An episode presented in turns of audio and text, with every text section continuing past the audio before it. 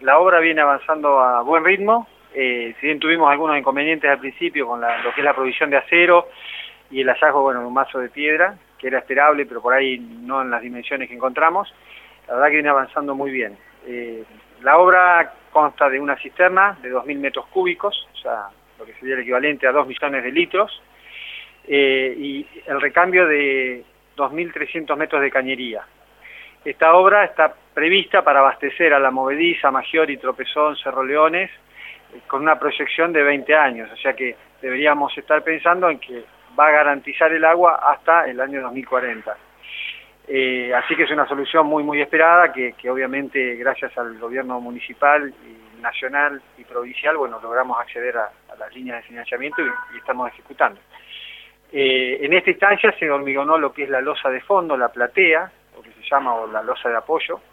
Es una losa de 20 metros por 40 por 25 centímetros de alto, eh, lo, que, lo, que lo, que fue el equivalente a, a volcar 30 mixers de hormigón, o sea, 30 camiones de hormigón. Eso, eso se hizo en una sola jornada, la verdad que fue una jornada extensísima. Y, bueno, ya se está, se está empezando a trabajar en lo que es el armado de los tabiques, para próximamente empezar a colar lo que serían los tabiques o las paredes de la laterales. Los, laterales. Así que venimos bien, este, el clima dentro de todo viene siendo más o menos favorable, salvo algunos días de muchísimo calor que la verdad que,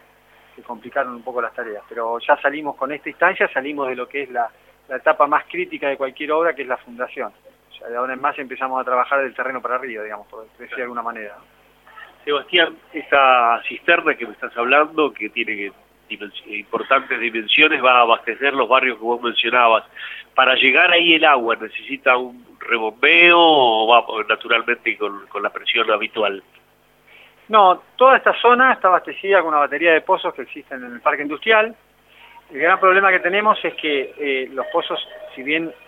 la, demanda, digamos, no acompaña justamente a un bombeo continuo, la demanda no es continua a lo largo del día, sino que en las horas diurnas obviamente la demanda es mayor. Entonces, esta cisterna, el objetivo que tiene es poder almacenar durante la noche para que en el horario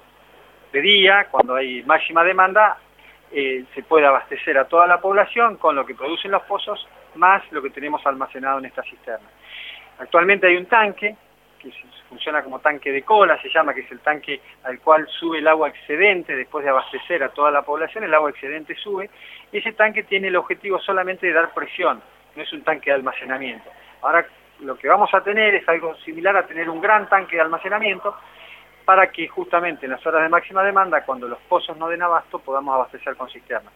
Eh, obviamente esto tiene un estudio que hizo la DIPAC, que es la Dirección Provincial de Agua y Cloaca,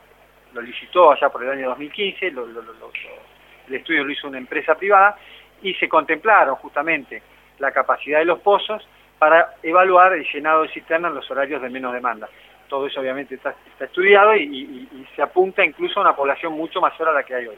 Eh, en los días de mayor calor, ¿estuvo en algún momento crítico el abastecimiento de agua en Tandil? Me refiero a caudal de, de extracción de los pozos, no de distribución. Sí, el gran problema, incluso, bueno, Movediza lo tenemos de manera muy marcada, es que si cada vecino tuviese su tanque domiciliario, posiblemente, salvo algunos casos muy particulares que están en cotas muy elevadas las viviendas, eh, a la noche se llenaría el tanque de reserva y durante el día podrían prescindir de tener el agua en el frente de la vivienda o el agua de red.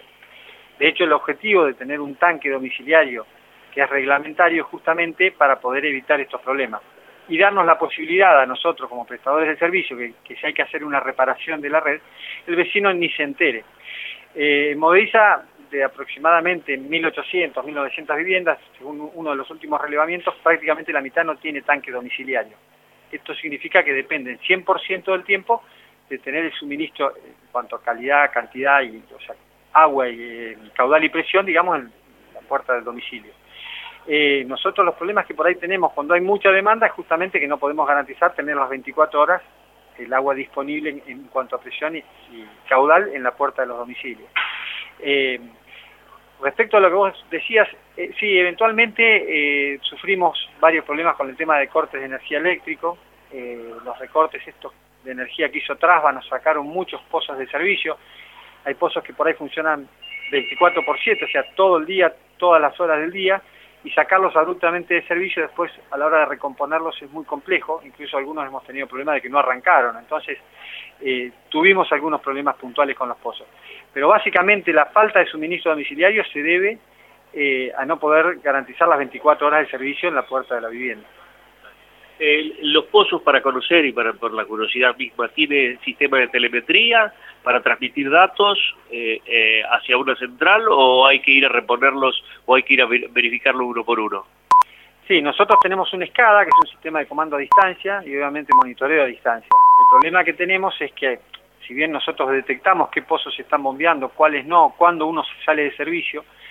cuando de repente un pozo se sale de servicio hay que ir hasta el lugar necesariamente, porque uno no sabe si se salió de servicio porque se puso en cortocircuito, porque lo vandalizaron o porque dejó de tener energía eléctrica. Entonces, la,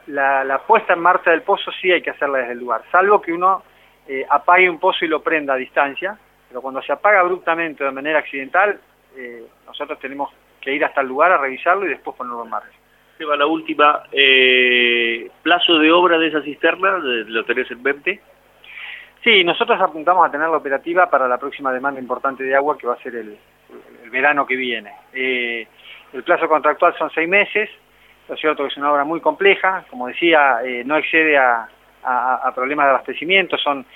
obras muy muy grandes que por ahí a la hora de salir a buscar acero allá por noviembre, en un año también por ahí políticamente complejo, como todos los años electorales, bueno, había desabastecimiento de acero, y, hoy, hoy se han reanudado bastante de las cosas, pero es cierto que eh, de la obra electromecánica podríamos decir que casi el 70% son insumos importados, entonces la verdad que entendemos que no se van a cumplir los seis meses exactos, pero la idea es no prolongarlo mucho más allá del invierno para tenerla operativa en el verano. Muy amable como siempre, Sebastián. No, muchas gracias a ustedes y estamos a disposición para lo que necesiten.